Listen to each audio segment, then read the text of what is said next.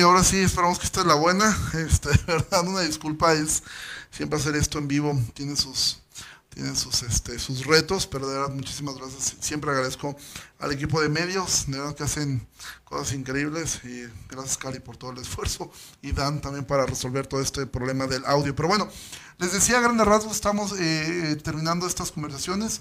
Hoy tendremos eh, un invitado que como decíamos, es muy probable que tengamos algunas diferencias en cuanto a asuntos secundarios y eso va a ser muy bueno también para nosotros poder ver cómo estas diferencias nos unen en el sentido de que el Evangelio es lo que unifica al cuerpo de Cristo, a lo que platicamos antes de comenzar esta conversación, es a lo que hemos dicho nosotros muchas veces, como el Señor cuando regresa, Él regresa por su novia, no regresa por sus novias, no regresa por varias iglesias, regresa por una iglesia. Y bueno, eh, sin más preámbulos, este, poderte eh, saludar Alex, buenas noches, ¿cómo estás? Hola, ¿qué Este, tal? un- Muy buenas noches. Un, un gusto, de verdad, que estés aquí con nosotros. Alex Ortega, eh, eh, como mencionábamos, él es hermano de, de- de Karina, un miembro de nuestra iglesia. Y bueno, Alex, eh, yo sé, porque hemos platicado eh, anteriormente y, y, eh, también he escuchado tu testimonio varias veces, y seguramente ahorita habrá el espacio para poderlo compartir, pero actualmente el- nuestro mundo está viviendo, eh, Jesús dijo que Él es el camino, Él es la verdad y Él es la vida. Y también la Biblia nos dice que, que Satanás es el padre de mentira. Y realmente cuando vemos toda esta lucha que existe actualmente entre la verdad de Dios y la mentira del diablo, pero hemos visto cómo la mentira ha, ha ido creciendo, llevando a ahora a, a ideologías eh, que son contrarias a lo que la escritura nos enseña y que aún al hacer este tipo de conversaciones nos exponemos a que nos veten los medios, porque eh, hemos escuchado de varias varias páginas aún que han sido este, vetadas por, por, este, por, por tener este tipo de, de- de- de conversaciones. Sin embargo, bueno, amamos al Señor y estamos eh, eh, teniendo esto con la finalidad de exaltar la palabra de Dios y también que esto sea de edificación a quienes escuchen y aún con personas que estén luchando con, eh, con ese tipo de pecados, pues puedan ver que hay una salida y hay una esperanza en el Señor. ¿no? Entonces, eh, primero que nada, bueno, saludarte, preguntarte cómo estás y gracias por estar aquí. Buenas noches a todos, Dios les bendiga. Bien, gracias a Dios. Eh, gracias por la invitación. La finalidad es exaltar el nombre de nuestro Señor Jesucristo. Y bueno, eh, la finalidad de todo, todo creyente o todo cristiano que creemos en Cristo Jesús, el cual vive y reina, es obedecer su palabra y su mandato que nos dio.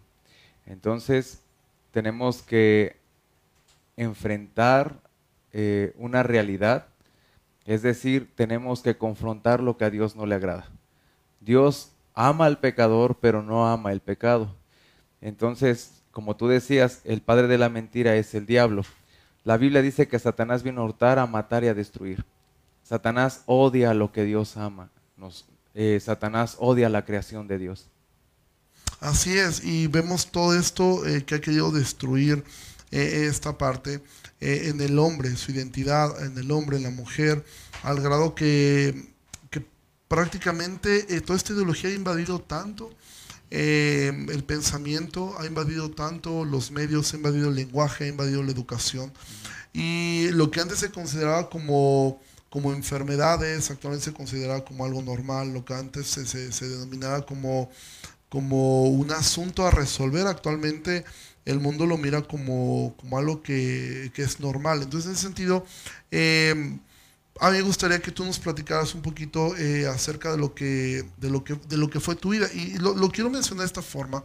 Eh, obviamente tu testimonio es un testimonio que exalta el nombre del Señor porque el. Señor te sacó de una vida homosexual. Así es. Eh, sin embargo, eh, vemos que la finalidad del Evangelio no es convertir heterosexuales, porque realmente un homosexual si se vuelve heterosexual, simplemente por cambiar, realmente eso no cambia su estatus delante de Dios. O sea, no se ir al cielo por ser heterosexual. Sí, el heterosexual, el homosexual, están bajo la misma ira de Dios porque han pecado contra Dios. No es un asunto de, de- de- de género, aunque evidentemente eh, el- la homosexualidad es un pecado, la Biblia lo llama de esta forma. Sin embargo, la finalidad de esto es no denostar un pecado poniéndolo como algo peor, o sea, algo que, que al conversar contigo y, verlo siempre es realmente nosotros no tenemos un problema con un pecado en general. O sea, hay gente que dice, bueno, ¿por qué la iglesia parece que es un tema recurrente contra la homosexualidad? No es un tema que tengamos contra, sencillamente no vemos marchas de adúlteros eh, o marchas de ladrones o marchas de, adictos a, la cocaína marchando pidiendo que se les mire como si estuvieran bien o se les legalice su forma de vida, o se les mire eh, que, eh, que, ellos están bien. Entonces, esa es la diferencia a veces con este tipo de, pecados. Entonces, antes de abordar eso, me gustaría conocer un poco tu historia. ¿Cómo fue eh, tu vida antes de Cristo? ¿Cómo era tu vida? ¿Cómo es que fue tu vida, se desarrolló? Ok. Bueno, la finalidad jamás es lastimar a las personas. Por supuesto. La Biblia dice el Señor que nosotros hablemos con verdad y que andemos en verdad. Y si Dios saca de lo vil y menospreciado a alguien es para mostrarle al otro que se encuentra en la misma situación, para que se conviertan a los caminos del Señor y puedan entrar al reino de Dios. Eh, bueno, yo cuando tenía tres años tengo ya una memoria que me hace recordar pensar que yo había nacido homosexual. ¿Por qué? Porque tenía una atracción pero esa atracción tenía un origen. Yo vengo de, un, de una familia disfuncional y mm, mis papás no tenían a Dios en su corazón, no tenían a Cristo en su corazón. Entonces había violencia en casa y al haber violencia en casa lo que yo quería era pues como escabullirme y adentrarme solamente en mi problema, pero a la vez huir del mismo problema. Entonces, entrando en el kinder, pues todos los niños jugaban pues un poquito fuerte, empujones, y pues tú lo que tú no quieres es ese, tipo de juego. Entonces los niños tenían una costumbre de señalarme y decirme, tú eres pues maricón y todas las, las denominaciones que tienen con, con esta palabra. Y pues yo trataba de juntarme con las niñas. Al juntarte con las niñas, ellos te decían, pues, maricón y todos los demás ademanes pero también las niñas eran un poquito pesaditas conmigo. Yo lo que no quería era problemas, yo quería estar en el rincón, hasta me daba miedo de que dijeran que me iban a llevar a la dirección, yo no quería problemas de nada. Y tengo un recuerdo que cuando salía yo del kinder, yo le dije a mi mamá, mami, ¿qué es maricón? Entonces me decía mi mamá, pues todo los, lo, lo que significaba esa palabra. Entonces esa palabra se empezó a meter mucho en mi cabeza y entonces al tener los tres años de decir tengo un gusto, una afinidad, es decir, yo buscaba una protección de lo que yo no tenía. Entonces eso me hacía creer, junto con la misma palabra que me decían ellos, porque cuando eres un niño como tal no tienes una noción de decir qué significa tal palabra, simplemente tú sientes una atracción de querer jugar con niños o jugar con gente más grande, o buscar a veces tu figura paterna, porque no había figura paterna y no había figura materna. Es decir, estaban los papás, pero tenían sus problemas. Y al tener problemas tú lo que buscabas era un, un escape, ¿no? Tengo un recuerdo también que cuando entró yo a la primaria, pues uno de esos niños que están en el kinder, de los que tú le estás huyendo, porque ya no quieres que te molesten, llegas a la primaria y pues ese niño llega a la primaria y le empieza a decir, todos lo que ellos decían en el kinder, porque tú entras a la primaria y los primeros compañeritos no te dicen nada, ¿no? Lo que quieres es socializar.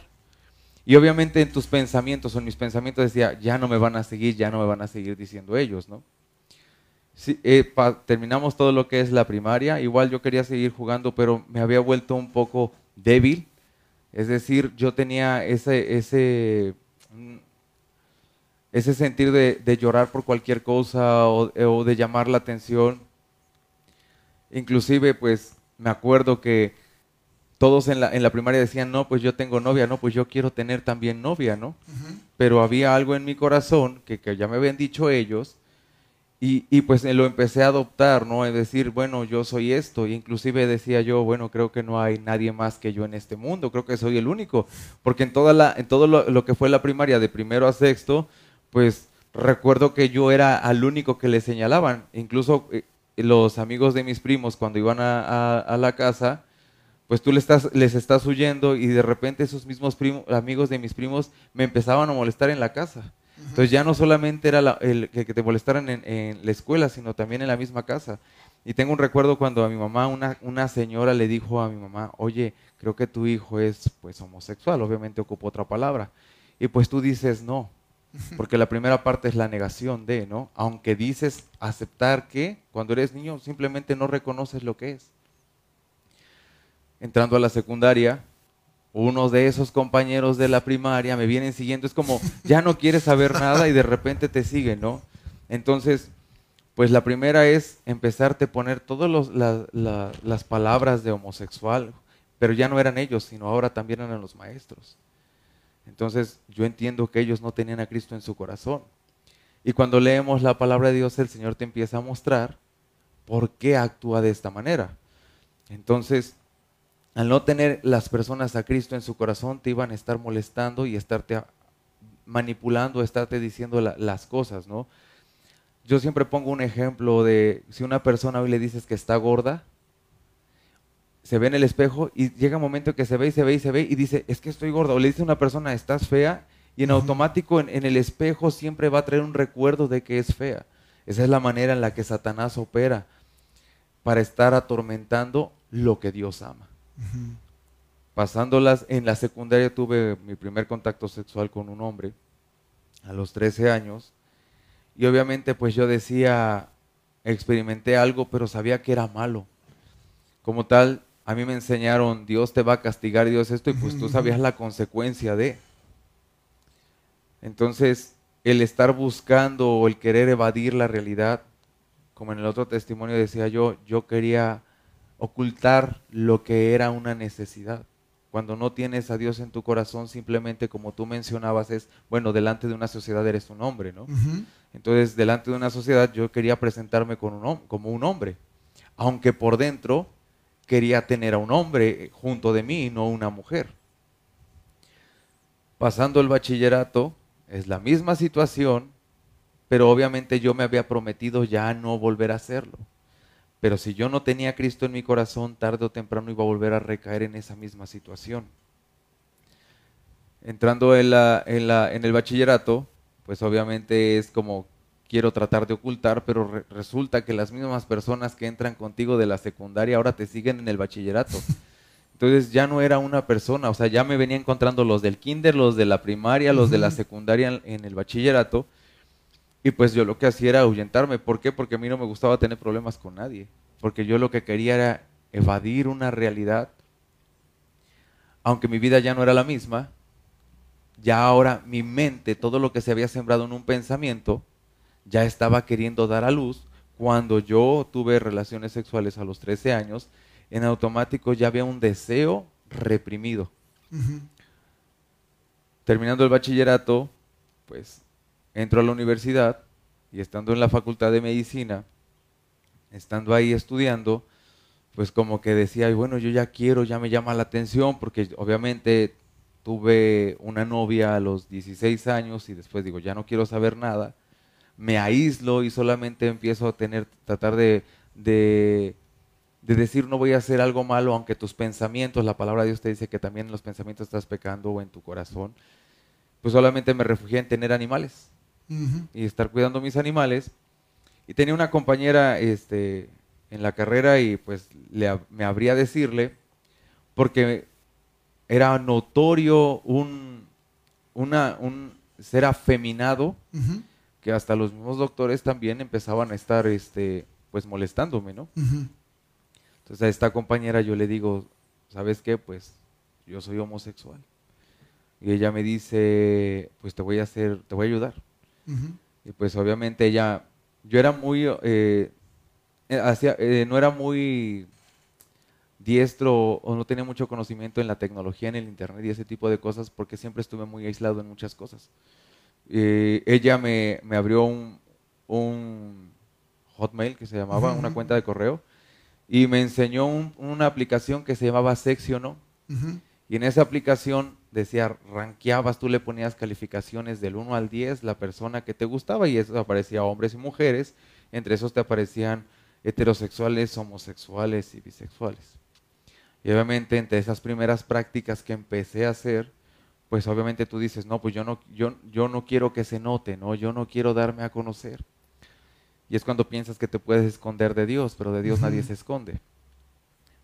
Entonces empecé a vivir esa vida buscando literal una pareja estable. Yo era de esas personas que decían, bueno, yo no voy a andar haciendo desastre y medio con uno y con otro.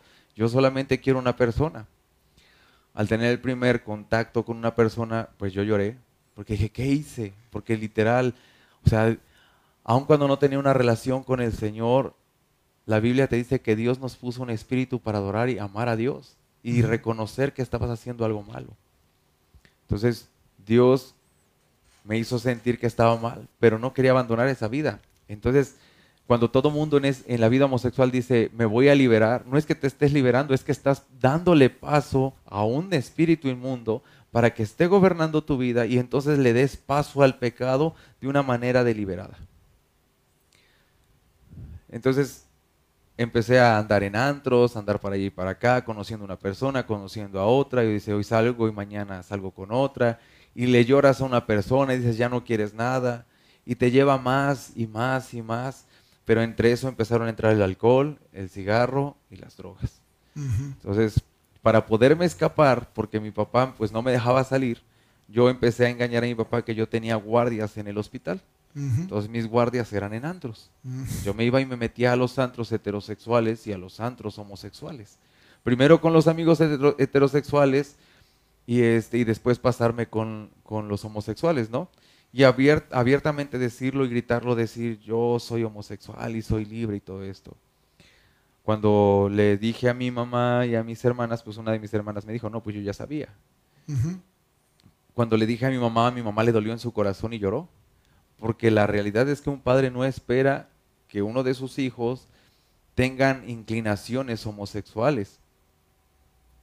Cuando yo le dije a mi papá, mi papá me, pues, mi papá se enojó y, eh, y dijo palabras que también llegaron a lastimar mi vida, ¿no? Y la primera parte que uno ocupa cuando está en esa parte, al sentirte lastimado, lo primero que dices a la gente es que tú no me amas. Y mi papá me decía, yo te amo, no amo lo que tú vives. Y entonces, al darle la vuelta es como una manera de manipular. Es decirle, bueno, si me amas, me aceptas como soy, si no, no me amas. En ese caso, los padres están luchando y están sufriendo, pero también están sufriendo las personas que viven la vida homosexual. Y la primera parte es que dicen, nadie me acepta, nadie me ama, y empiezas a escuchar el susurro del diablo, para que en automático tú aceptes ese tipo de vida y pelees ahora en contra de todos. Posteriormente conocí a una persona, viví con esta persona más o menos como tres años y medio, y su familia jamás aceptó la relación, y doy gloria a Dios porque no la aceptara. Eh, la madre de esta persona oraba por mí, oraba por su hijo todas las noches diciendo que querían que pues Dios me rescatara y le rescatara a su hijo. Inclusive una vez su mamá le dijo es que te estás acostando con el diablo, no te estás acostando con él. Y obviamente como yo no conocía la palabra de Dios, yo me enojé. Pero esa era la realidad. Satanás ocupa un, un cuerpo, su espíritu inmundo ocupa un cuerpo y relativamente tú no te estás acostando con, con la persona, te estás acostando con un demonio, ocupando un cuerpo.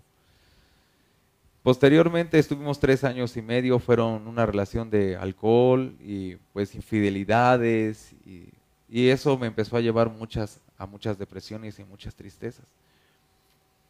Y decir ya no quiero nada, tratar de llenar los vacíos otra vez con antros, con alcohol, con drogas y no necesariamente tenía que estar metiéndome cocaína, cualquier cosa, con el hecho de que tú fumes marihuana ya eso es, ¿no? Y no tienes que hacer las cantidades exuberantes. Con el hecho de que tú ya pruebes una vez, tú ya eres drogadicto, ¿no?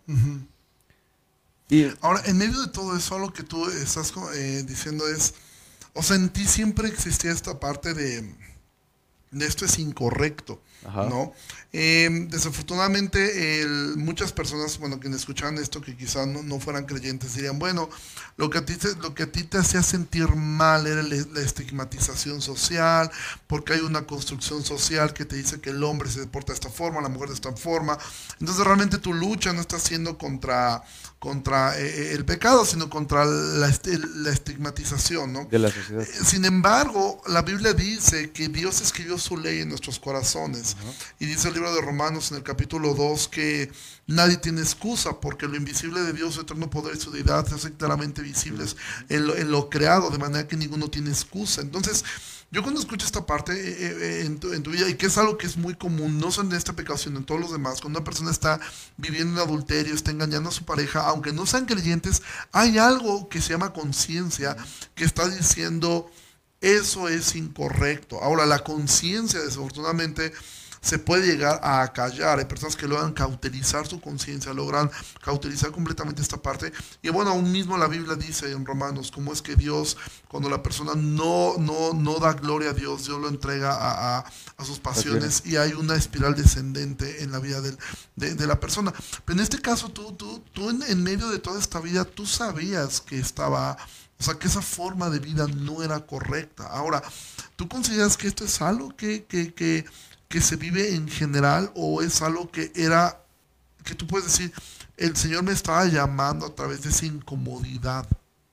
Yo creo que Dios, Dios te llama eh, a, no caminar conforme a lo, que, a lo que va en contra de Dios. Eh, cuando ya llegué al Señor, obviamente, pues te empieza a mostrar cuál es la realidad de las cosas. Eh, Dios dice que el Señor creó varón y mujer. Pero mientras no quieres responder y respetar a Dios, tú te haces tu propia idea. En cuanto a lo que la sociedad te dice, cuando no conoces a Dios, piensas que solamente es un estigma que la sociedad te está poniendo. Pero cuando conoces a Dios, un encuentro genuino, va a cambiar toda tu, toda tu perspectiva. Romanos 1, todo lo que es el capítulo 1 te está mencionando todo, ¿no? Y bueno, más adelante me gustaría empezarlo a compartir como contextos. Me gustaría terminar esta parte de lo que fue toda mi vida antes del Señor para ahora empezar a adentrarnos con la palabra. Viví con esta persona y le decía, bueno, fue muy triste y esta persona jaló para, su, para sus rumbos y yo empecé a conocer personas. Y yo lo que quería era casarme con un hombre. Yo lo que quería era tener una familia, porque yo nunca tuve una familia. Yo buscaba un estereotipo de familia, pero deformado. Y después de esto, pues conozco una persona. Y esa persona, pues, yo dije, no, pues ya de aquí es, ¿no? Aparentemente tenemos mismos ideales, ¿no? Muy religioso, que no tiene nada que ver con la palabra de Dios. Se hizo una religiosidad y yo buscaba una religiosidad. No funcionó la relación, el que sigue, porque así era esto. Por eso yo, dijo, yo siempre he dicho que un homosexual no conoce la felicidad porque no conoce a Cristo. Cristo llena todo ese vacío que en tu vida jamás alguien lo pudo llenar. Por perdón que te interrumpa aquí. Tú mencionas algo y dices, o sea, yo quería formar una familia y esto es lo, increíble de la, de la, ideología de género, porque es algo que he escuchado, he tenido otra conversación con personas que también Dios los ha rescatado de esta vida y es algo, es algo común y, y es algo que a veces yo me extraña porque, bueno, por un lado, toda la ideología de género te dice que hay que deconstruir todo lo que la sociedad ha creado, o sea, que eh, todos son constructos sociales, la familia, todo eso. Entonces, de alguna manera, si lo piensas de esta forma, es como bueno, ¿por qué, ¿por qué luchar por un matrimonio cuando si realmente están en contra de los constructos sociales, que realmente no son constructos, son diseños de Dios. Dios diseñó el matrimonio, pero ellos lo miran de esta forma. Pero por el otro lado lo quieren imitar y quieren la misma terminología, porque hay una lucha por... Porque bueno, en este país no es ilegal que dos personas vivan juntas, o sea, no es ilegal, no es un, algo que la ley castigue, no es... Sin embargo, esa lucha que se tiene por quererle llamar matrimonio algo que desde la palabra lo menciona, matrimonio viene de matriz, o sea, por, la, por, la, por, poder eh, eh, continuar la prole, cosa que no se puede en una relación homosexual de hombres o mujeres. Pero ahí está eh, este deseo de saber, o sea, yo quiero una familia, pero realmente eso no es una familia, o sea, eso no lo sería. ¿Tú por qué crees que esto ocurre? O sea, es decir, sé que en esto está mal, estoy en contra de, que la imposición de, la sociedad, como ellos lo llaman, pero al mismo tiempo quiero eso, o sea, quiero una familia y quiero este... Eh, esas cosas que son del, del lado de los constructos sociales, pero ¿por qué crees que existe ese deseo de crearte una familia cuando no está dentro del diseño tener una familia en, un contexto homosexual?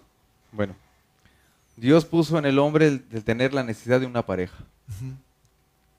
Primeramente es Dios quien va a ser tu necesidad. Pero Dios también, cuando dice el Señor que, que, diseñó una mujer para el hombre, porque dice, no es bueno que el hombre ande solo. Fuimos creados para estar en pareja. La Biblia también nos menciona que un cordón de tres dobleces no se rompe fácilmente. Es decir, es hombre, mujer y Dios. En cuanto a la ideología, ¿qué color es esta? Blanco. Y si yo te digo que es rosado, ¿qué vas a decir? Que es blanco. Entonces lo primero que hace la ideología de género es decir, yo creo en Dios, pero Dios es rosado. Y la realidad es que en este color es blanco. Si tú ahorita instruyes a un niño, eh, va a entrar al kinder, y tú le dices que este, blanco, este color es blanco, va a empezar a crecer porque la realidad es que este color es blanco. La ideología de género, cuando quiere empezar a introducir sus ideales, va a decir que ya no es blanco, que es amarillo, y va a venir un grupo de gente que a lo mejor no es homosexual, pero que es partícipe de, también de sus ideales y va a decir que es amarillo. Cuando una persona busca tener una pareja, es porque la primera parte está cansado de caminar solo en su propio entendimiento, porque no busca a Dios. Quiere solamente llenar un vacío emocional. La otra es proyectos, porque yo también buscaba ese tipo de proyectos. Yo tenía una estabilidad económica y quería alguien que tuviera esa misma estabilidad económica. La otra es decir, ya no quiero andar brincando para allá y para acá, solamente me quiero acentuar. Por ende, quieren empezar a introducir las ideas de las adopciones, porque ahora dicen que ellos son capaces de dar y brindar amor. Y lo más fácil, lo primero que compran es un perro o un gato, porque realmente ellos dicen que quieren tener una familia. Y una familia, ¿estás de acuerdo que no está compuesta tampoco por un perro y un gato? No. Un perro y un gato es una mascota. Y el Señor dijo que nos daba autoridad de enseñorearme de los animales. Entonces la gente busca siempre estar como al nivel de... Cuando vienen las ideologías de género, defienden lo que no conocen. Y empiezan a decir, es amarillo y así se hace. Y si lo aceptas, está bien. Y si no lo aceptas, tú eres el que está mal. Sí, sí, sí, sí. sí, porque ahora es increíble que hay que defender, o como tú pones ese ejemplo, hay que defender que el blanco es blanco, o sea, cuando sería algo que es, es lógico. Ahora, en este, en ese proceso, el Señor te rescata, el Señor este, hace un, una obra que de verdad, eh, eh, digo, no hay un pecado que sea peor que otro, pero evidentemente cuando el pecado es tan externo, evidentemente es más visible el cambio. O sea, lo mismo ocurre con la persona que llega a, la iglesia, eh, que digas, digas, pues, probablemente no fue una persona que tuviera problemas mayores, era un tipo bien portado, buen esposo, llegan al Señor y pareciera que es bueno, porque hay gente que tiene esta idea. Jesús dijo, al que mucho se le perdona, mucho ama. Y a veces se cree que el que mucho se le perdona es al, narcotraficante o, al homosexual. Entonces como que este se le perdona mucho y por eso ama mucho. Y el otro pues no era tan malo. en mi caso, yo estoy, mm, yo conocí al Señor a los siete años. Yo no tengo grandes pecados que contar. Decir, bueno, yo, era borracho. Pues no, yo pues, jugaba a Nintendo, que ese era mi, mayor vicio, ¿no? Eh, a, a los siete años, ocho años de edad. Sin embargo, yo soy parte de los que Dios le perdonó mucho. O sea, esa es una mala idea que se tiene la gente de pensar, bueno, cuando Jesús dijo se le perdona, al que se le perdona mucho, mucho ama, es porque ese era de lo peor. Y este pues no era tan malo. Entonces, no, todos somos igual de malos. Sin embargo, si es una realidad que cuando el pecado fue tan externo, evidentemente es más visible el cambio en una persona y por ende eh, a veces sobresale más, ¿no? Yo, he escuchado testimonios de sicarios que obviamente te cuentan también cómo fue su vida antes y obviamente el cambio dices, wow, eh, eh, es más notorio. En tu caso evidentemente es algo así. Sin embargo, ¿cómo fue este proceso? Y ahora yo, yo antes de que, lo, porque a mí me lo has platicado, yo quiero poder decir esto como una introducción. Es increíble lo que Dios hace y creo que esto va a poder también servir para muchos de nosotros. Eh, nosotros estamos dentro de un lado de una teología reformada y evidentemente creemos firmemente eh, en los principios de, lo que la escritura enseña. Sin embargo, Dios no deja de ser Dios. ¿no? Algo que Sujén Michelin menciona, por ejemplo, respecto a los dones, él dice, yo soy sensacionista, Dios no. O sea, Dios eh, sigue teniendo el mismo poder que ha tenido para, para obrar milagros y para hacer todo lo que... Y lo mismo ocurre ahora, ¿no? Yo cuando escuché tu testimonio, a mí me, me, me impactó las formas como Dios puede eh, eh, salvar una persona y transformar una persona, ¿no? bueno, eh, ah, bueno tú, igual más adelante lo mencionarás, ¿no? Actualmente cómo es tu vida, pero ¿cómo fue este cambio? ¿Cómo fue que llegaste a Cristo? Bueno, la primera parte es que, como decíamos, delante de Dios pecado es pecado. El problema es que en la vida que yo llevaba, yo me comparaba con otros. Es decir, yo me comparaba con el asesino, con el narcotraficante, me comparaba, por ejemplo, con el ratero, y pues yo decía, no, pues yo no robo. Pero se nos olvida que en algún momento de nuestra vida nos robamos un peso y delante de Dios el que robó millones como el que se robó un peso es ladrón. los PDF, la música que se descarga. Y, la otra, el Señor también te habla, te dice, pues, eh, dice, no matarás, ¿no? Pero también se nos olvida que con nuestra boca también hemos matado mucha gente. Hemos lastimado mucha gente. La otra dice, no adulterarás. O sea, y cuando te habla del adulterio. Y la primera parte dice, bueno, yo no me ando acostando con nadie. Pero resulta que en tus ojos y en tu corazón tú ya desnudaste a alguien. Entonces, cuando empiezo a buscar a Dios, es porque ya había una necesidad, yo ya estaba cansado de esa vida. Ya había tenido relación tras relación Estuve a punto de casarme con dos o tres personas, no fue nada más con una, tuve anillos también. Y la última persona a la cual le doy gloria a Dios, por el cual fue ya un boom para mi vida, es que ya me había denigrado demasiado. O sea, llegué a un punto en que yo decía, esto fue lo que me tocó vivir. Y todos los días lo decía. Hasta que un día me quedé pensando, no, esto no me tocó vivir, eso es lo que yo quiero vivir. Porque la realidad es que tú decides lo que tú quieres vivir. Dios te dio un libre albedrío para elegir tú lo que tú quieras. Por eso Dios es bueno. Porque Dios te deja ser libre para que tú escojas lo que quieras. Dios, no te, Dios como tal te dice, es así. Pero si tú quieres caminar de otra manera, es tu decisión. Pero cuando estés delante de mí, no vas a entrar conmigo. Cuando empieza a pasar toda esta situación, pues obviamente empiezo a querer salir con una persona y estar cansado ya de lo mismo. Entonces ahora venía la mía. también ahora ya era desquitarme con los demás por las situaciones que yo había decidido vivir. Entonces empecé a buscar una persona con otra, entré también a las aplicaciones que se llama Grindr, que es una aplicación para encuentros sexuales. Ahí buscando a ver si encontraba a alguien, que fue cuando conocí a esta persona por Grindr. Y a los 20 días ya estábamos viviendo juntos. Y a los seis meses eso era, literal, era terrible. Porque al final de cuentas, aunque tengas un gusto diferente, eres varón. Y un varón con varón no van a estar, no van a estar ahí, ¿no? Entonces siempre decía, quiero que alguien ore conmigo.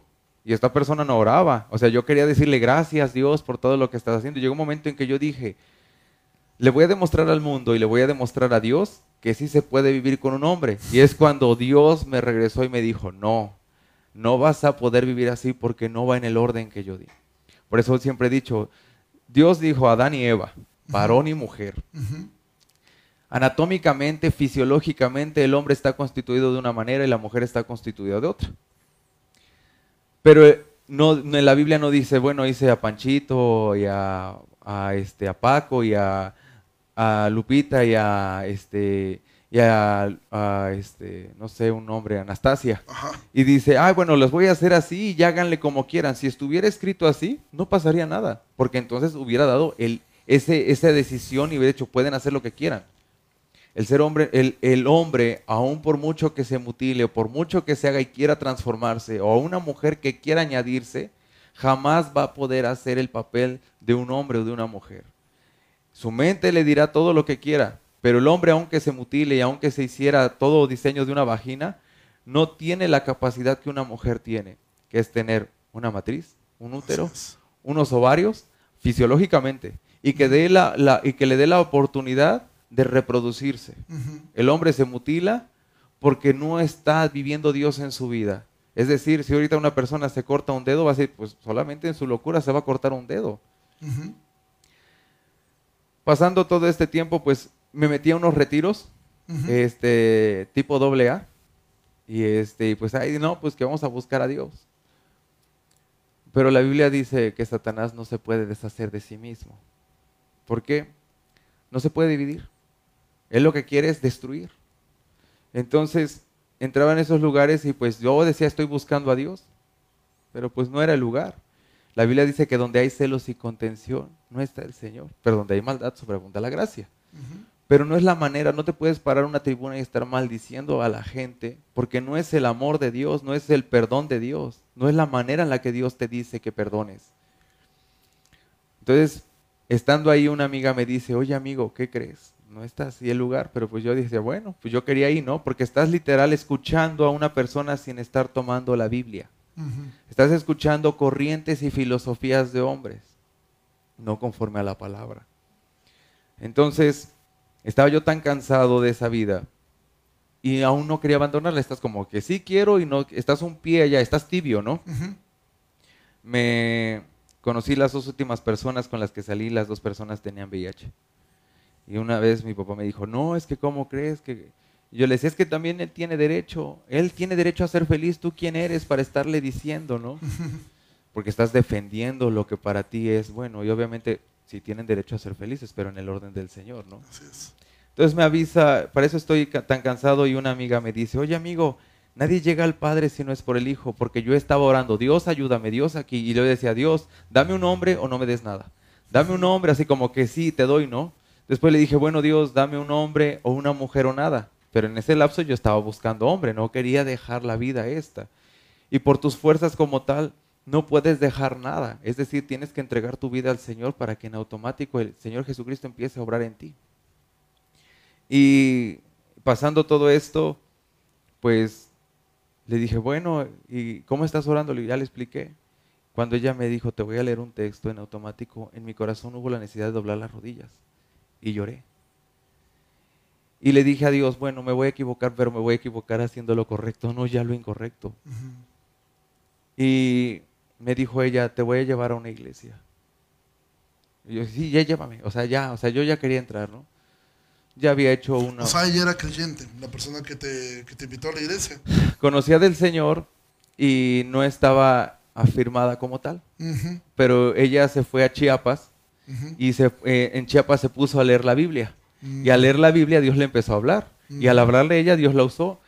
Y ella estaba congregándose en una iglesia cristiana allá. Y me dice, oye, ¿qué crees? Digo, ¿qué? Dice, es que me acaban de contar un testimonio. ¿Qué pasó? Es que hay una persona que fue homosexual y que andaba, pues como tal, en la prostitución. se contagió de VIH y después de contagiarse de VIH, pues, pues andaba ya en su vida. Venía de la orfandad, venía del abandono, y este, de la prostitución y pues dice que como tal ya estaba en los semáforos a ver quién le daba. Entonces una persona le compartió de Cristo y cuando le compartió de Cristo, pues él fue. Pero le dijeron, tienes que abandonar tu vida homosexual, tienes que renunciar a esa vida. No le obligaron, pero sí le hablaron conforme a la palabra. Y cuando fue eso, pues dice que él empezó a ir a la iglesia y pasó el tiempo y pues iba a hacerse sus estudios del, este, no recuerdo cómo se llama, el, análisis, laboratorial. Y este, y bueno, pues ahí estaban checando para ver cuánto cantidad y cómo estaba todo lo del VIH. Y él oró a Dios y, le dijo que ya le gustaba una mujer. Entonces le gustó la hermana de un pastor. Entonces era su amiga. Entonces le dijo, y esta hermana, eh, esta mujer le dijo a Dios, Dios, si me lo vas a dar, me lo das sano, porque yo me he guardado toda mi vida para ti. Y este hombre fue sanado. Y eso era como todo lo que ya me estaba hablando mi vida. Me lleva a la iglesia Centro Cristiano, Jalapa. Y pues yo llegué y pues lo primero que es, llegas con una idea, como era muy materialista y siempre me, basaba en viajar para mis depresiones, olvidarme de todo, o andar conociendo gente, ir a buscarlos a Cancún o irme a Mérida o cualquier lugar, pues obviamente había una altivez en mi vida, ¿no? Porque literal es, vienes como el mundo, vienes viendo solamente lo superficial. Y llegué y, y pues ya pasé, ya doblaba mis rodillas, ya estaba llorando, pero no quería levantar las manos porque dice, se van a burlar de mí. La primera parte viene del mundo, donde la gente se burló de ti y aún la misma gente homosexual se burla de ti. Y pues dices, pues no, ya pasaron ese día, me dijeron, puedes pasar al frente. Pasen los que vienen por primera vez para hacer nuestra oración de fe. Y cuando pasamos al frente, había una pastora que antes ya estaba orando y oraban por los homosexuales. Y cuando la vi dije, no, aquí está el diablo, yo no me voy, o sea, yo no quiero. Pero pasé al frente y cerré mis ojos. Y cuando cerré mis ojos me dijeron, repite después de mí. ¿Quieres recibir a Cristo? Hice mi oración de fe.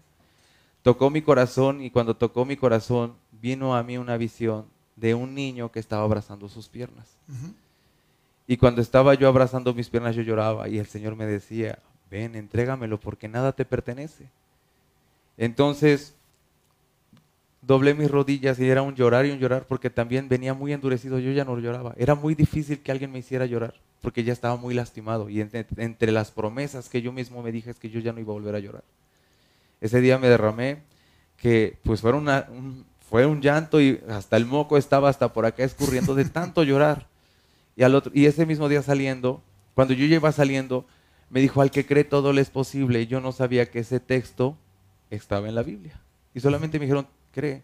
Y es que la realidad es que solamente tienes que creerle a Dios. Y Dios empezó a obrar en mí. Saliendo, pues ya fuimos a comprar unas cosas de desayunar y sale la pastora y me dice, mañana te va a hablar el diablo. Y yo dije, ay, se me va a aparecer, ¿no? Entonces te da miedo. Al otro día una persona con la que yo pretendía vivir y que fui a buscar a Cancún, esta persona me marcó. Y dije, bueno, ¿quién habla? Y me dice, no, pues fulano. Le dije, ay, ¿qué pasó? Y ya dije, ah, este es el diablo, ya voy entendiendo, ¿no? Tuve la opción de decir, bueno, solamente se queda en una oración de fe o realmente entregar mi vida. Y ya estaba yo cansado de una vida de soledad, de tristeza, de abandono, de alcohol, de comprar amigos, de andar comprándome un vuelo, irme a otro, pues a, a la zona sur, que era Cancún, que era donde más jalaba. Y, y decir, bueno, andar caminando en la playa y decirle, Dios, cámbiame, no entiendo, pero cámbiame, ¿no? Y bueno, pues esa fue la manera en la que Dios obró en mí y empecé a caminar cada ocho días en la iglesia. Me acuerdo que pues en la iglesia se sale a predicar el Evangelio. Y yo cuando los vi dije, híjole, ya van a empezar, yo de aquí no soy. Casi como el avestruz quería enterrar la cabeza para que nadie me viera. Y lo que Dios hizo en mi vida es que tenemos que estar anunciando las buenas nuevas de Jesucristo. Y anunciar Pero en ese tiempo cuando tú llegaste a la iglesia, Alex, eh, para ti fue, o sea, llegar y bueno, con, con lo que tú ahora, ahora eh, nos hablas, creo que eh, vemos que el, en la multiforme gracia de Dios, el Señor ocupa los medios y a las personas en, momentos que a veces nosotros ni nos imaginamos, ¿no? Pero aún en ese momento, cuando tú llegas a la iglesia, cuando, cuando tú tomas esta, eh, pues este, eh, eh, esta decisión de asistir a la iglesia y vas caminando en esto, aún hubo un lapso en tu vida donde de alguna forma tú sigues viviendo de, la misma manera, pero yendo a la iglesia, o fue un cambio radical, en tu vida? Cuando Cristo llega a tu vida, el Señor arranca todo de tu vida. Hay un texto que yo lo voy a parafrasear. Sí yo oro todas las noches a Jesús de esta manera porque yo lo entendí así. Señor, así como entraste a tu casa y tuviste celo por tu casa, la casa de tu padre, y, sacaste tu látigo y azotaste a los cambistas y tiraste todo, dije, así entraste a mi vida. Y hasta el día de hoy le digo, todo lo que veas que no te agrada, entra y pégale y saca lo que no te agrada. Cuando yo llegué al Señor, yo fumaba. Ya no tomaba porque iba en estos retiros, pero siempre había un deseo de tomar. Iba yo a antros, buscaba gente por internet. Tenía un Facebook con más de 3.000 y fracción de personas de todos lados, escribiéndole a cada uno a ver quién quería andar conmigo. Buscaba gente que fuera guapa, que fuera atractiva, pues que tuviera estudios, porque en ese tiempo yo, digo, estudié radiología, soy, este, trabajo como estilista, y pues me iba muy bien, era un sueldo muy prominente, le, eh, le platicaba a mi esposa, le digo, antes de conocer al Señor eran hasta 40 o 50 mil pesos lo que podía entrar en, en, mi negocio, ¿no? Con trabajadoras, con... El salón iba creciendo porque era lo que yo quería, estuve también en televisión, o sea, era todo lo que yo quería, pero cuando llegué al Señor, el Señor me dio la decisión, pero también tuve que entregarle todo, porque para que Dios sobre en tu vida, tú tienes que entregarle toda tu vida. La primera parte es que Dios no desprecia un corazón contrito y humillado, porque eso es lo que a Dios le agrada. Cuando reconoces realmente tu debilidad y que tú no puedes solo y que solo Cristo puede hacer la obra en ti, es cuando tú le vas permitiendo a Dios. Siempre pongo un ejemplo de unas llaves. Imagínate que tú tienes ahorita unas llaves, tienes un llavero con 10 llaves. Cuando te le presentas a Dios, le dices, Señor, ayúdame, quítame esto. Y vas y te le presentas con las llaves y el Señor está con su mano eh, extendida nada más para que le entregues. Y le dices, bueno, esto sí, esto no. Entonces le entregas a medias y por eso no va a haber una obra en tu vida, porque no permites que Dios sobre en tu vida. Hasta que cuando el Señor me dijo esa vez, entrégamelo todo porque nada te pertenece, yo le entregué todo. Yo escuchaba música, Entendí que cuando eh, dice la palabra de Dios que todo lo que respira alabe a Jehová, alabe a Dios. Entonces entendí que la danza es para Dios, no el baile, porque la serpiente se mueve como, si- como este, en una forma, ¿cómo se le puede decir? En forma de S. Y yo era muy dado al baile. Traía yo una perforación, traía yo rayos en la cabeza, traía yo una depilación en, en lo- en las cejas, ¿no? Tenía mucho a ponerme una baby cream, que era una- un maquillaje muy suave y estarle dando el retoque a, a la barba. Iba yo al gimnasio. El Señor me sacó del gimnasio porque me dijo, no es vanidad. Obviamente sí, trabaja en tu cuerpo, pero no de la manera que tú tienes, porque todos los días me veía en el espejo, no para agradarle a Dios, ni siquiera para agradarme a mí, era para agradarle al hombre. Todos los días me veía en el espejo a ver qué defecto tenía y es decirle a Dios cada vez que me veía en el espejo, te equivocaste, hiciste esto imperfecto y era ir en contra de lo que Dios había hecho en mi vida, porque Dios me diseñó a su imagen y semejanza y me hizo para Él hermoso, para que yo le adore. Pero cuando tú empiezas a cambiar algo de lo que dices, es que esto no está bien, es ir en contra de lo que Dios te diseñó.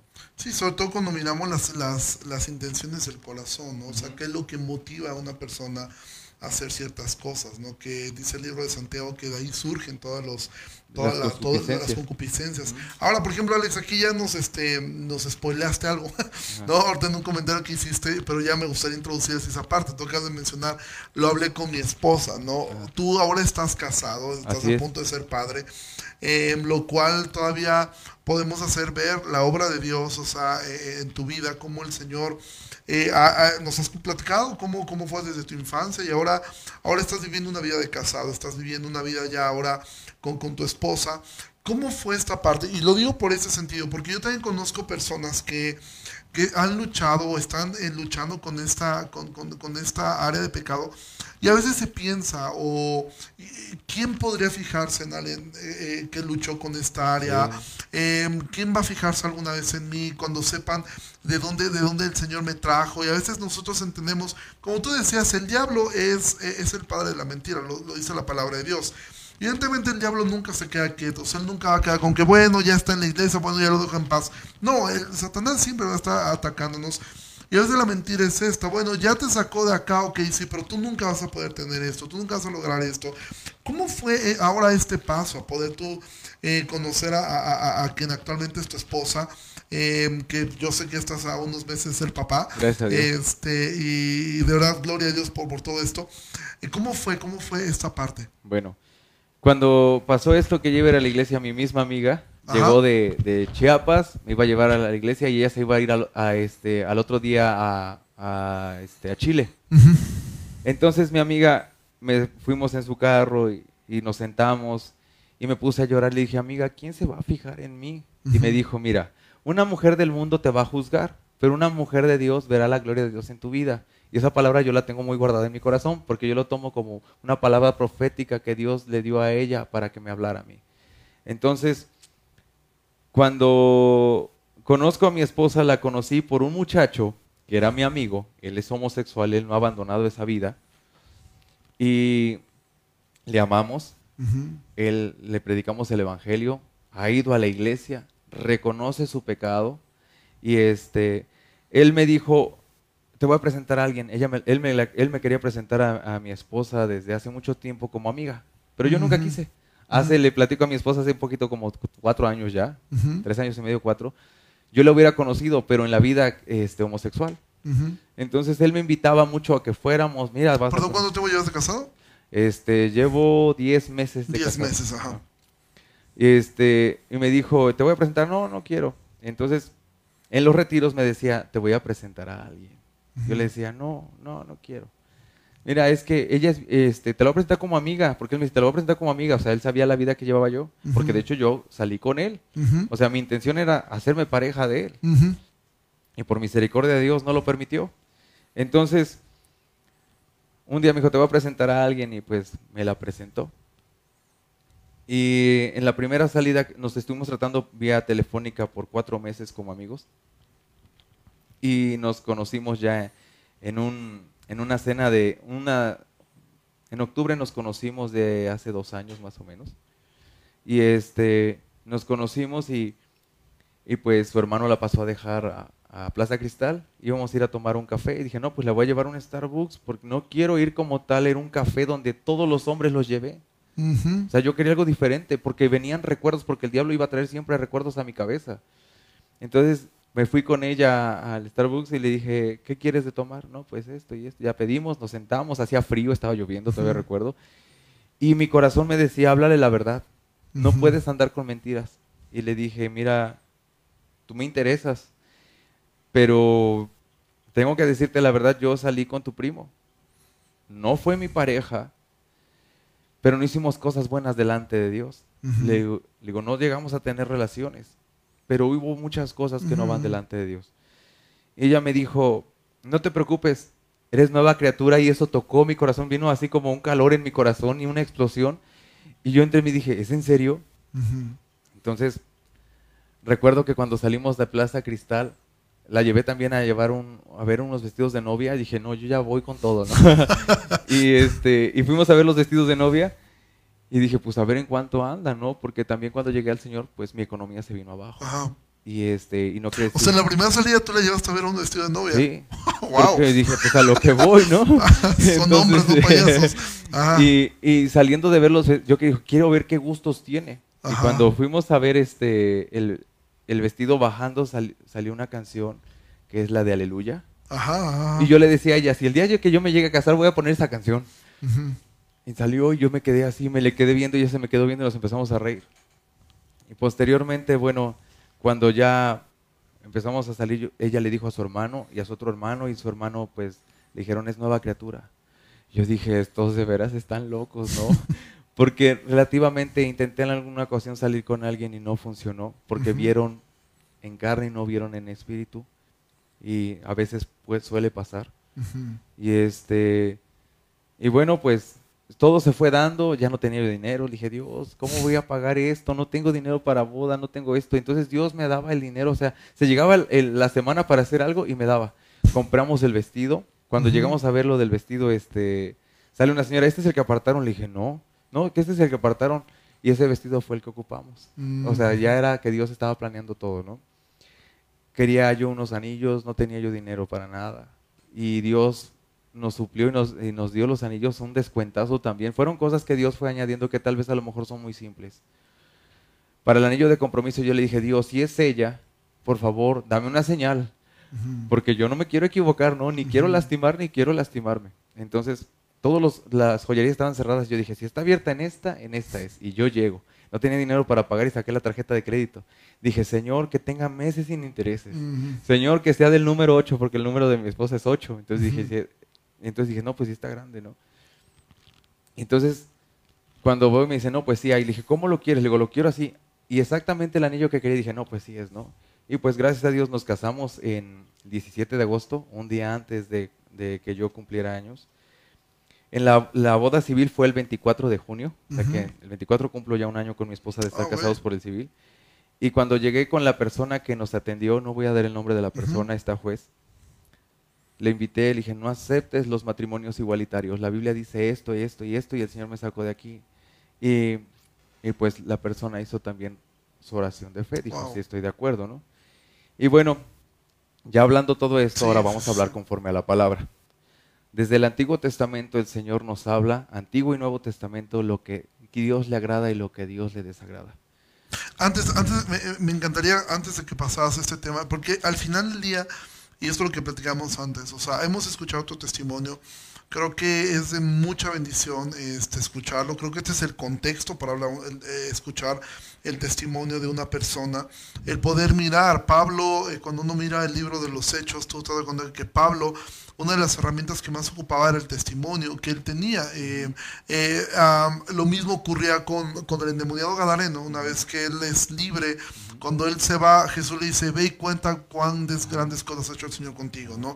Sin embargo, el testimonio no tiene el poder de transformar a una persona. Dice la Biblia que la, que la fe viene por el oír y el, oír la palabra de Dios. Al final del día, un testimonio nos lleva a exaltar a Cristo en la vida de una persona, nos lleva a darnos cuenta de lo que Dios hace cuando una persona le cree.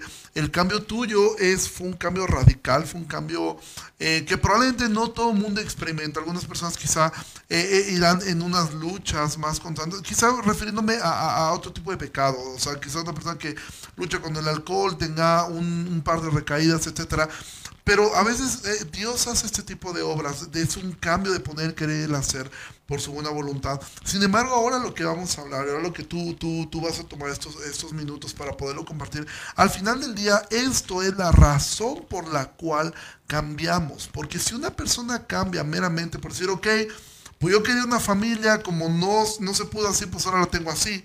Y lo único que puede hacer es un cambio moral. O sea, decir, bueno, era homosexual, ahora soy heterosexual, tengo una familia y ahora ya estoy bien conforme a la sociedad. Bueno, eso se podría lograr, pero si el Espíritu Santo no ha regenerado, si Cristo no, no se ha vuelto Señor eh, de la persona, esa persona sigue exactamente en la misma condición que antes, o quizá peor, porque ahora cree que está bien, ahora cree que ya encaja en la sociedad, entonces puede pensar.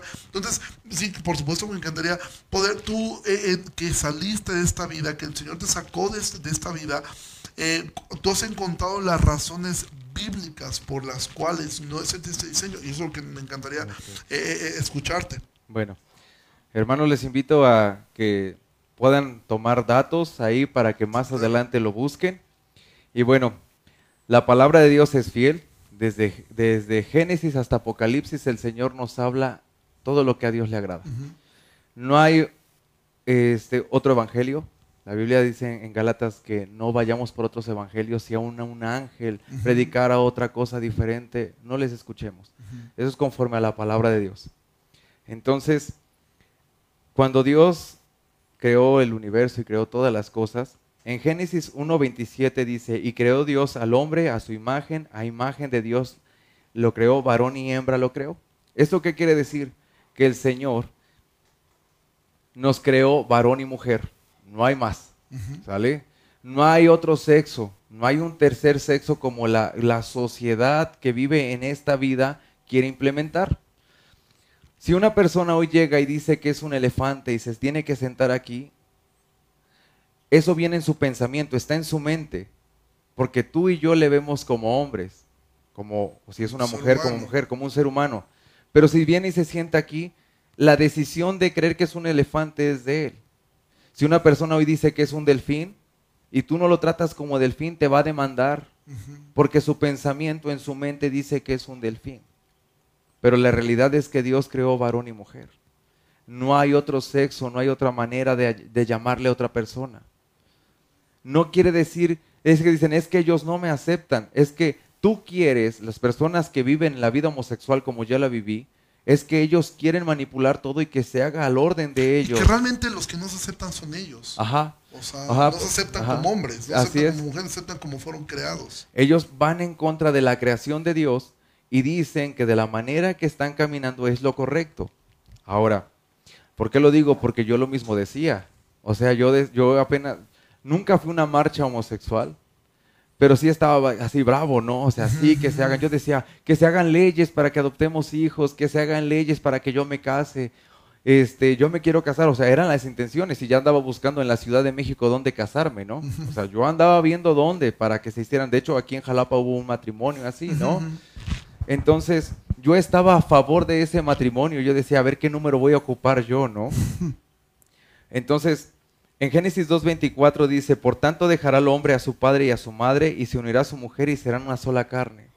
No está diciendo que Juanito y, este, Panchito se van a unir y se van a hacer una sola carne. Dios dijo, varón y mujer. Mira, anatómicamente, siempre lo, he dicho, pene y vagina. Un pene no está diseñado para un recto, ni un pene está diseñado para una boca, ni para las manos. O sea, el, el, uso natural que Dios dio al hombre y a la mujer es hombre y mujer.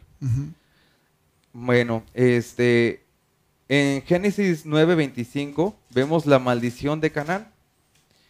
Y como tal, bueno, vemos que hubo una inundación, Noé se salvó con sus tres hijos, pero Canaán conoció la desnudez de su padre, vio la desnudez de su padre, y de ahí viene todo lo que es Sodoma y Gomorra. Bueno, ¿qué pasó con Sodoma y Gomorra? Génesis 19:5. En Génesis 19:5 dice, y llamaron a Lot y le dijeron, ¿dónde están los varones que vinieron a ti esta noche? Sácalos para que le conozcamos. El conozcamos es un encuentro sexual. El 19.13 nos dice lo siguiente. Dice, porque vamos a destruir este lugar por cuanto el clamor contra ellos ha subido este punto delante de Jehová. Por tanto, Jehová nos ha enviado para destruirlo. ¿Esto qué quiere decir? La Biblia nos menciona que en los últimos tiempos, antes de la venida de nuestro Señor Jesucristo, serían peores que los de Sodoma y Gomorra. ¿Esto qué quiere decir? Que desde, la, desde en el Antiguo Testamento nos menciona cómo la gente empezó a, darse pie a, a, deshonrar sus propios cuerpos, a no darle el uso natural. Bueno, en Levíticos 18, 22 y Deuteronomio, Deuteronomios 23, 17 nos habla de la inmoralidad. El Señor dice que es abominación a Dios echarse varón con varón, mujer con mujer, y así como personas que practican relaciones sexuales con animales. Entonces, el Señor te está diciendo desde el Antiguo Testamento, no es así. Para que Dios pudiera confrontar mi vida, tuve que leer y reconocer primeramente, la primera vez que yo agarré la Biblia dije, Señor, doy todo mi conocimiento por basura. ¿Por qué? Porque si yo iba a empezar a querer contender contra Dios, Dios me iba a hablar siempre. Pero si yo no quería escuchar la respuesta de lo que es una respuesta real, simplemente lo hubiera dejado ahí. Cuando se les invita a la gente a, a invitarles a recibir a Cristo Jesús como Señor y Salvador, la primera parte es a través de un testimonio, el Señor es glorificado. La otra es, vas con la palabra de Dios porque la gente dice, ¿dónde dice? No, pues aquí dice. El problema es que se levantan filosofías de hombres con nuevas doctrinas y nuevos pensamientos y la gente se hace su propio Dios. Es decir, esto es blanco y aquí es gris, pero hay gente que dice, no, pues esto es rosado, es esto, y de ahí se hacen las, las sectas, las ideologías de la gente donde se hacen su propio Dios.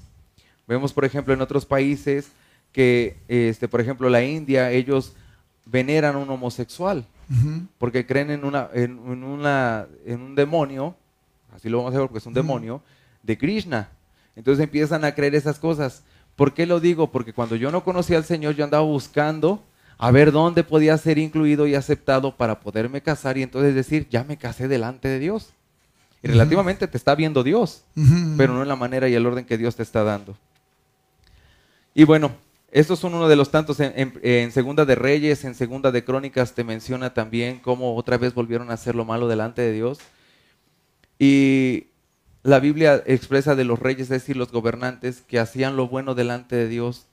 Y obviamente se tenía que quitar todo lo que eran los, los sodomitas, ¿no? Es decir, como gobernantes o como, como un gobernante, un presidente, o las personas que están en el poder ejecutivo, legislativo y judicial, cuando ya están decidiendo alguna ley, alguna orden, se basan de acuerdo a, a veces al temor a la sociedad y no el temor a Dios. No hay un temor reverente. La gente simplemente hace por hacer porque prefieren callar al pueblo para que se calme, olvidándose de quién es Dios. Y Dios es lo que le va a demandar también a los que están delante de. Por eso a nosotros cuando ya, a las personas que vivimos la vida homosexual, al que mucho se le perdona, mucho ama. Pero también al que mucho ama, también se le va a pedir cuentas. Es decir, cuando el Señor, cuando dice insta en tiempo y fuera de tiempo, ¿no? O sea, estemos hablando de la verdad para que la gente llegue a los pies de Cristo. En Romanos 1, 1 este, 18, del 1, 18 al 32 es cuando el Señor nos está hablando claramente usando la vida de Pablo, de lo que a Dios le agradaba y lo que a Dios no le agradaba. Y en Romanos 1, 24 y 27 es el que voy a tomar en cuenta, del 24 al 27, por lo cual también Dios los entregó a la inmundicia en las concupiscencias de sus corazones, de modo que deshonran entre sí sus propios cuerpos. Es decir, los les dejó que hicieran lo que quisieran y que ellos buscan deshonrar sus propios cuerpos, es decir, dejaron su forma natural ya que cambiaron la verdad de Dios por la mentira, honrando y dando culto a las criaturas antes que al Creador, el cual es bendito por los siglos. Amén. Es decir, que las personas piensan que están honrando a Dios, así como están viviendo, es decir, Dios es bueno, sí, Dios es bueno, Dios es justo, pero también el Señor te habla cuál es su justicia, qué es lo que es recto delante de Él y lo que no es recto delante de Él, qué sí, qué no y qué nunca. Después dice, y de igual modo también los hombres dejaron el uso natural de las mujeres, es decir, el hombre fue creado para tener relaciones sexuales con una mujer. Se encendieron en sus lascivias unos con otros, cometiendo hechos vergonzosos hombres con hombres y recibiendo en sí mismo la retribución debida de su extravío. Es decir, que los hombres, en este caso hombres y mujeres, dejaron su forma natural y le dieron maquinación a sus lascivias, es decir, a través de los pensamientos, y empezaron a probar, muchos empezaron a probar Conozco amistades de las que tuve antes que ellos dijeron, voy a probar. De hecho, cuando yo no conocía al Señor, salí con personas que ellos querían probar a ver qué tal era todo eso, ¿no? Otras personas decidieron este, empezar a experimentar simplemente porque se volvió una moda, por decir, ahora ya todo el mundo es y yo también lo quiero hacer. Y las otras personas, porque unas personas como yo, que yo pensé que habían nacido así, era porque venían pensamientos que empezaron a adoctrinar mi mente, literal, de decir, eres homosexual, eres homosexual. Por eso decía yo, si hoy te ves en el espejo y te dicen que, que por ejemplo, tienes un barrito, ¿no? Chiquito, y en automático estás viendo allá tu, tu mismo pensamiento lo hace tan grande, o te dicen, es que estás muy gordo y estás flaco. La gente de anorexia, la gente que padece anorexia y bulimia, simplemente se ven en el espejo y no están de acuerdo con lo que ellos ven porque su mente ya está distorsionada pensando que es otra cosa. Entonces, el Señor aquí nos habla, ¿no? Y por ejemplo, Romanos 1.18, porque la ira de Dios se revela desde el cielo contra toda impiedad e injusticia de los hombres que detienen con injusticia la verdad. Es decir, que nosotros tenemos que hablar la verdad, pero va a haber gente que se va a querer oponer a la verdad. Es decir, esta es la verdad y la gente decide seguir esa verdad, pero la verdad es esta, la que está plasmada en la palabra de Dios. En Primera de Corintios 6.9, que es una de las cosas que para mí ya es como bendición, cuando de repente hay gente, el diablo siempre te va a querer recordar de dónde Dios te sacó. El diablo nunca está, no está de acuerdo con, el orden de Dios, por eso es rebelde desde el principio. Él se rebeló en contra de Dios, quiso ser más que Dios. Y al, este, y al haber pecado a Adán y Eva, él tomó la autoridad que Dios le había dado a los hombres. Por eso Jesucristo vino a la tierra y dice que por, la, por el pecado de Adán murieron todos. Por la muerte y resurrección de nuestro Señor Jesucristo tenemos vida eterna. Entonces en 1 Corintios 6, 9 dice lo siguiente. ¿No sabéis que los injustos no heredarán el reino de Dios? No erréis, ni los fornicarios, ni los idólatras, ni los adúlteros, ni los afeminados, ni los que se echan con varones. ¿Y esto qué quiere decir? Que aquí está escrito, quiénes sí pueden entrar al reposo de Dios y quiénes no pueden entrar al reino de Dios.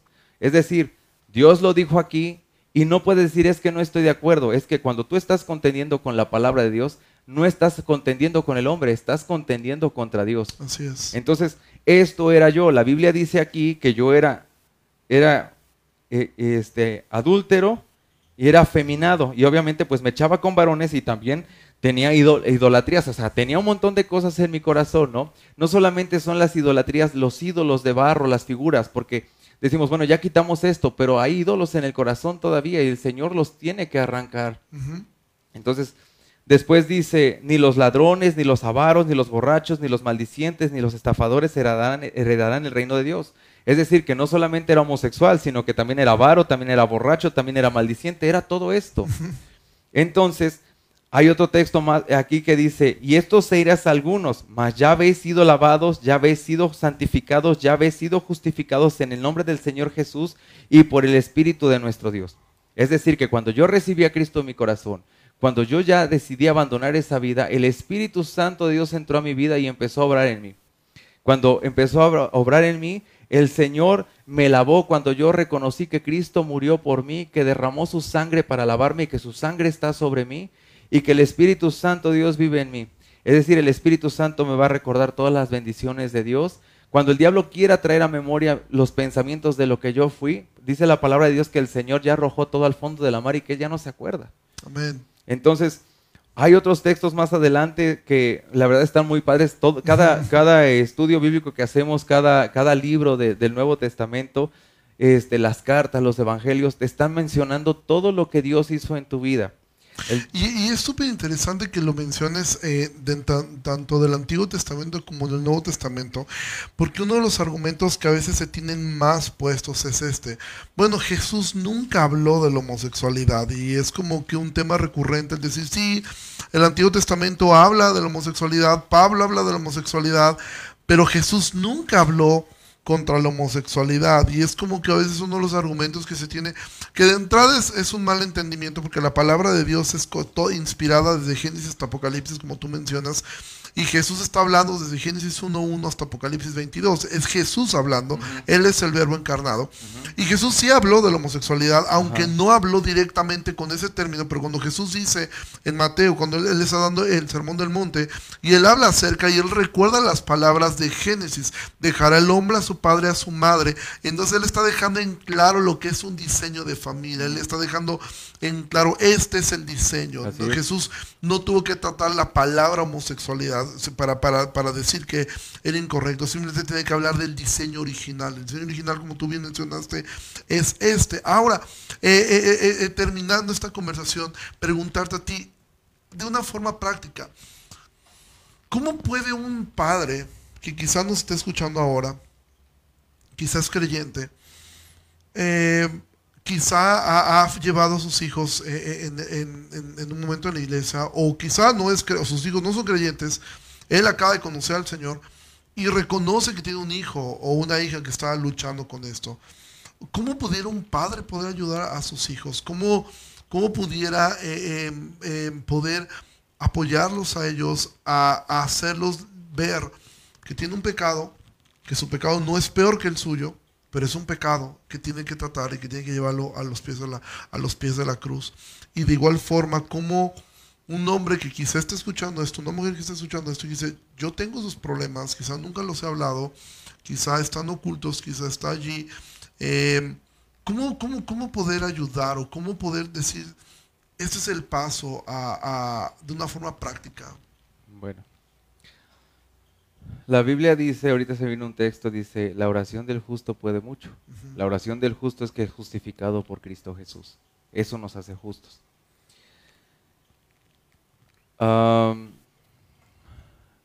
la primera parte es, tienes que orar a Dios, porque el que va a hacer la obra es el Señor. Dice, la buena obra que empezó el Señor la va a terminar en nosotros hasta que Cristo venga, ¿verdad? Entonces, pedirle a Dios que traiga revelación de la palabra Siempre vas a pedirle la revelación de la palabra. La otra, el Señor dice, yo no vine a condenar al mundo, sino que el mundo fuera salvo. El problema es que a veces condenamos, porque vemos la condición del otro sin mirar la propia condición. No estamos diciendo que aceptes, porque el Señor te dice cómo debes de caminar.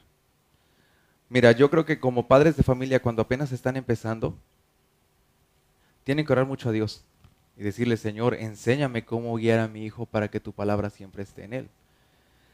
Dice la palabra, enseña al niño en su camino y aun cuando fuere viejo no se apartará de él. Entonces, desde niño ya les estás instruyendo la palabra. Las personas que apenas vienen empezando, nos hemos, hemos compartido la palabra de Dios a taxistas y uno de ellos me tocó, lloró mucho, dijo, mi hijo es homosexual. Y le dije, mire Señor, ¿usted quiere que llegue su hijo a Cristo? Sí, le digo, empiece primero por usted. Porque el problema es que tú quieres que todo el mundo llegue y no estás empezando tú. Necesitas tú una relación con Dios para que tú le digas cuál es tu necesidad. Tú eh, presentas delante de Dios tu necesidad. Y también la Biblia dice, dice, este, el que creyere, o sea, como tú, como, eh, no recuerdo el texto. El Señor te dice que ah, conforme sea tu fe, te sea hecha las cosas, ¿no? Entonces, la Biblia dice, es, pues la fe, la certeza de lo que se espera y la, la convicción de lo que no se ve. La otra es que tú tienes que, esperar creyendo la promesa de Dios aun cuando tú no la estés viendo. Y en cuanto a las personas que están viviendo esta vida homosexual, el Señor les está invitando a que entren a su reino. El Señor les está invitando que se está cortando el tiempo, la venida de Cristo está cerca. La Biblia dice que serían como los tiempos de Noé. Es decir, en esos tiempos la Biblia dice que solamente subía un vapor, no llovía. Entonces ellos veían solamente la manera natural, no la parte espiritual. Cuando se vino la lluvia, entonces vino todo, ese el Señor que abrió las fuentes y entonces empezó todo eso. La mano de Dios cerró la puerta. El Señor también te expresa como tal que Él no te obliga. El Señor te invita y te comparte de lo que Dios hizo, de lo que Dios quiere hacer en tu vida. Las personas que viven en esta vida, lo único que les digo, si estás cansado de esta vida, gloria a Dios. Entrégate al Señor. Creo que ya perdiste todo lo que tenías que haber perdido. No hay felicidad. No hay felicidad en la vida homosexual. En la vida que se lleva no es felicidad porque hoy está una persona, mañana es otra. Platicaba el otro día con una persona que le compartimos de Cristo y le dije, bueno, ¿Hay envidia, sí o no? Ya estás envidiando el coche que tiene el otro aquí que allá, que si estás más guapo, que si no, que si ya estás viejo y que si aquí, que si allá. Conocí personas que decían haberse casado y que eran muy felices, pero el trasfondo es que había una vida de aberración terrible. De por sí ya es aberración, más todavía esto, ¿no? Porque ahora compartían parejas, entraban uno con otro, andaban para allí y para acá. Eh, no eh, las enfermedades como tal, muchas de ellas es consecuencia del pecado. Es decir, por misericordia de Dios, no me enfermé, porque Dios tuvo misericordia. Y, si me hubiera enfermado, también era parte también del proceso para que yo buscara a Dios. Todo lo que Dios permite es para que tú le busques y reconozcas que realmente hay debilidad en tu corazón y que sin Cristo tú ya no puedes hacer nada. Les invito y les animo que reciban a Cristo en su corazón, que permitan que Cristo gobierne su vida, porque ustedes no van a poder gobernar su vida la Biblia dice que los caminos de, los hombres le creen que es justo, pero no saben que su camino es de perdición. Te animo a que recibas al Señor y a ustedes padres y madres que tienen hijos así, no les condenen. Oren a Dios, instruyan en la palabra. La oración del justo puede mucho y, y, creo que cuando ustedes aprenden a doblar sus rodillas, su oración llega al cielo. Entonces, doblen sus rodillas aquellos hombres que a lo mejor abandonaron una vida homosexual y que están pasando situaciones, es necesario que entreguen su vida al Señor. Dice el Señor que el que confiesa su pecado y se aparta alcanza misericordia. Es necesario apartarte de tu pecado. Dice la palabra de Dios que no olvidemos las maquinaciones del diablo. El diablo viene a hurtar, a destruir y a matar. Cuando tú buscas, el, mientras tú no buscas al Señor, el diablo está como, ah, pues ahí está, ¿no? Pero cuando tú buscas al Señor, van a venir ataques y ataques y ataques, porque el enemigo no está contento, porque sabe de dónde te sacó el Señor y cuál es el propósito de Dios para empezar a predicar el Evangelio del Señor Jesucristo. Tenemos que anunciar la palabra. Como tal, no hay una terapia de conversión, porque también esa es una de las cosas. Andas buscando psicólogos porque también lo hice. No es que te hagan un exorcismo y te amarren para que se te quite. La verdad, la Biblia te habla que son legiones las que están viviendo en estas personas que viven en la homosexualidad, así como yo lo viví. Clamen al Señor, dice el Señor, clama a mí, yo te responderé y te mostraré cosas grandes y ocultas que tú no conoces. El problema es que el ser humano quiere una respuesta sin primero reconocer su pecado. Reconoce tu pecado delante del Señor. El Señor está dispuesto a perdonarte y arrojar todos tus pecados al fondo de la, de la mar. Y un texto que quiero terminar leyendo es Colosenses 2, 13 al 15.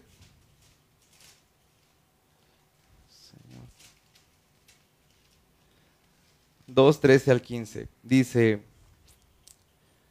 y a vosotros estando muertos en pecado y en la incircuncisión de vuestra carne, os dio vida juntamente con él, perdonándonos todos los pecados, anulando el acta de los decretos que había contra nosotros, que nos era contraria, quitándola de en medio y clavándola en la cruz.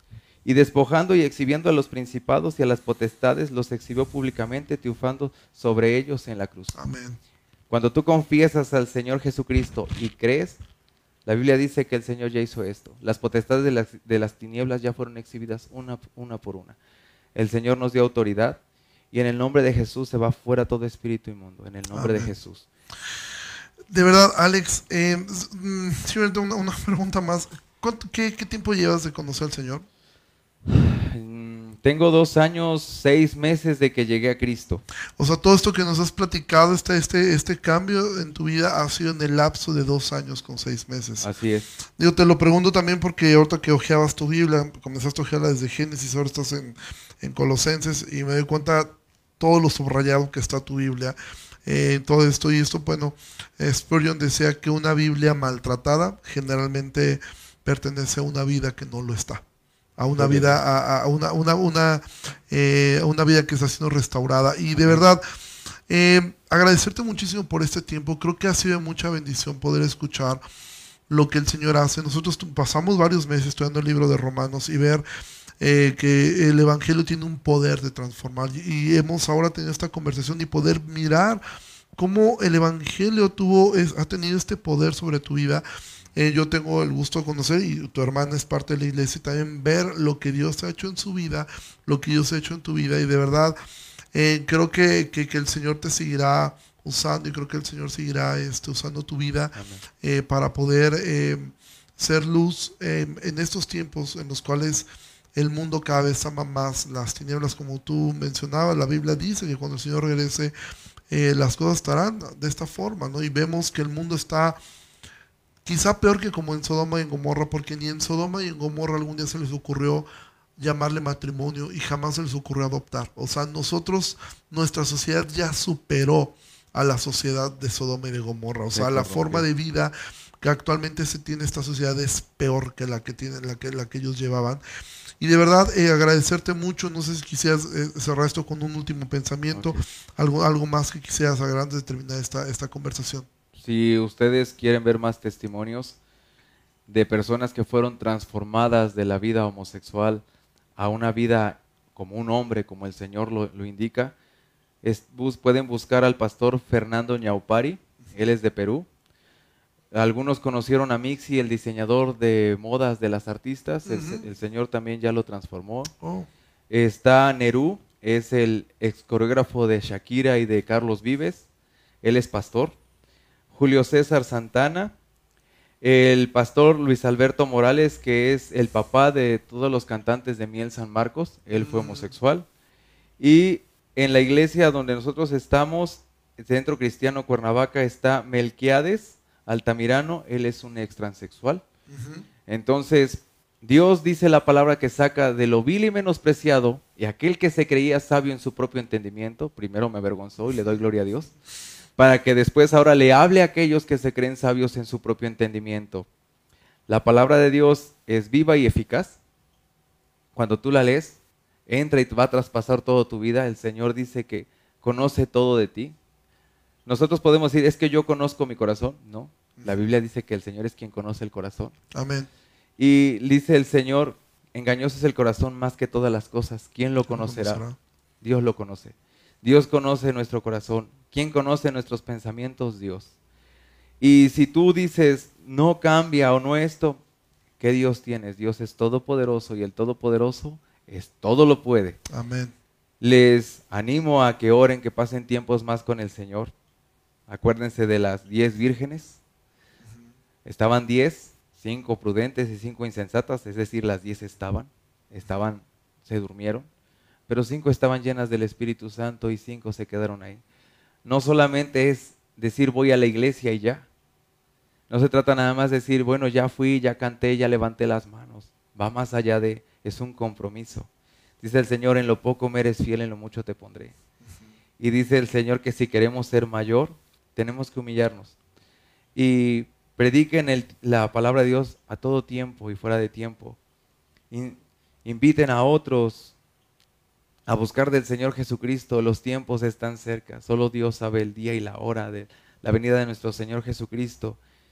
Y tomen una Biblia no solamente vayan y congréguense y canten, busquen, si ustedes tienen estudios bíblicos, añádanse a estudios bíblicos, busquen iglesia. No importa en el lugar donde tú te encuentres, busca una iglesia donde tengan sana doctrina, donde hablen del Padre, del Hijo y del Espíritu Santo y que estos tres son un solo Dios. Anímense unos a otros y examinen todos los días al orar delante de Dios su corazón. Vean quiénes son la palabra de Dios no fue hecha para decirle al otro cómo estás, sino cómo estamos nosotros delante de Dios y después hablarle a los demás con el amor. Dice el Señor un día me dijo, con amor te rescaté y con amor vas a predicar mi evangelio. El problema es que cuando la gente se ofende, conforme a lo que yo hablé, no les ofendo yo, es la palabra de Dios que toca su corazón y que le muestra que realmente está mal. Porque algún momento también lo hizo así en mí. Dios les bendiga y que tengan muy buena noche. Gracias, Pastor Ricardo, por la invitación. Hombre, gracias a ti. Alex, de verdad, eh, de mucha bendición. Y bueno, nosotros estamos estudiando el libro de Santiago eh, y terminamos eh, el, capítulo 1, donde Santiago hace este exhorto a, ser, a sean hacedores, no solamente oidores. ¿no? Y al final del día, el cristianismo es el conocimiento de Dios, pero es más que solamente una serie doctrinal y de, cosas eh, evidentemente la teología es importante, la doctrina es importante, muy importante, pero eh, la doctrina nos debe llevar a esto, al cambio, al conocer a Dios, a, poder exaltarle. es lo que nosotros hemos escuchado hoy en esta noche. Debo agradecerte mucho por tu tiempo, aunado que tomamos muchísimo más tiempo por todos los problemas eh, técnicos que tuvimos. Agradecer mucho a la gente que, ha estado aquí, eh, ha estado constante un promedio de 60, 75 personas más o menos que estuvieron constantes escuchando todo este tiempo. Gracias por, por, por su tiempo. Perdón por la hora que terminamos, tuvimos bastantes problemas técnicos. Y bueno, simplemente me gustaría terminar orando. Señor, muchísimas gracias esta noche por la vida, Señor, de, de, nuestro hermano Alex. Gracias por la obra que has hecho en su vida. Yo te ruego que le bendigas, Señor, que le guardes, que le protejas, Señor, y que en tu misericordia tú le ayudes, Señor, a poder él cada vez ser más luz, Señor, y poder ser testimonio, Señor, hacia otras personas. Gracias porque hemos podido escuchar tu palabra a través de él, hemos podido ver la obra tan grande y maravillosa que has hecho en su vida. Yo te ruego que le sigas usando, Señor, que el testimonio que tú le has eh, permitido vivir pueda ser de bendición a otras personas, Señor, y que tú seas siempre exaltado en todo, Señor, y toda la gloria, la honra para ti, Señor, que eres el único digno por los siglos de los siglos. Amén y amén. Pues Alex, muchísimas gracias. Gracias este, Karina, muchísimas gracias por todo tu apoyo. Dan y la familia Ricaño que siempre nos ayuda con todas las instalaciones, esto. Y bueno, agradecerles mucho y mañana eh, terminamos el capítulo 2 de Santiago. Nos vemos mañana a las 8 de la noche. Por ahí también les voy a anunciar acerca de un cambio que vamos a hacer en el, en el estudio de Santiago. Y bueno, nos vemos el día de mañana, 8 de la noche, para terminar el capítulo de Santiago. Yo les diría mucho que pasen una excelente noche. Bye.